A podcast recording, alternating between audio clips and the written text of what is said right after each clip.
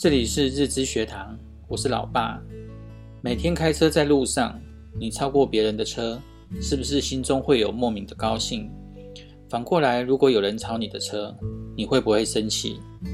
为什么一样是超车，却会有两种不同的反应？面对同一件事情，不同的人会有不同的反应。这些不同的反应，是因为每个人的心理感受不一样。高兴或生气，都不是来自超车。而是本来就存在于你内心的情绪，让我们生气的，有时候并不是那些事情本身，而是与我们内心的感受不同，不符合自己的期待。结果如果跟我们预期的相同，就会表现出高兴。也就是说，没有人能让你生气，没有人能让你不高兴，没有人能影响你的感受，没有人。能让你变成某种样子，除非你内心同意自己变成那样。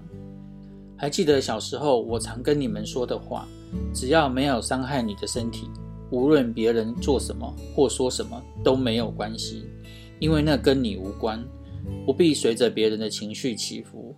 你的反应不是他的预期，他就伤害不到你了。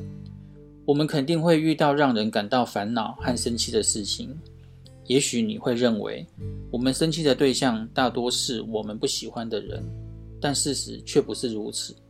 会让我们生气的对象往往是熟悉的人，父母、另一半、兄弟姐妹、小孩、朋友，还有每天见面的同事。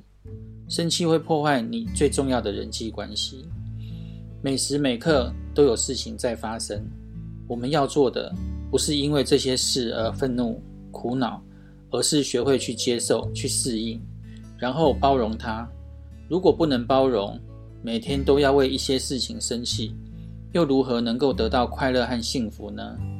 宽容大度是在原谅别人，同时也是在善待自己。因为有太多研究证明，生气会伤害自己的身体，何苦跟自己过不去？希望对你们有帮助。我们下回见，拜拜。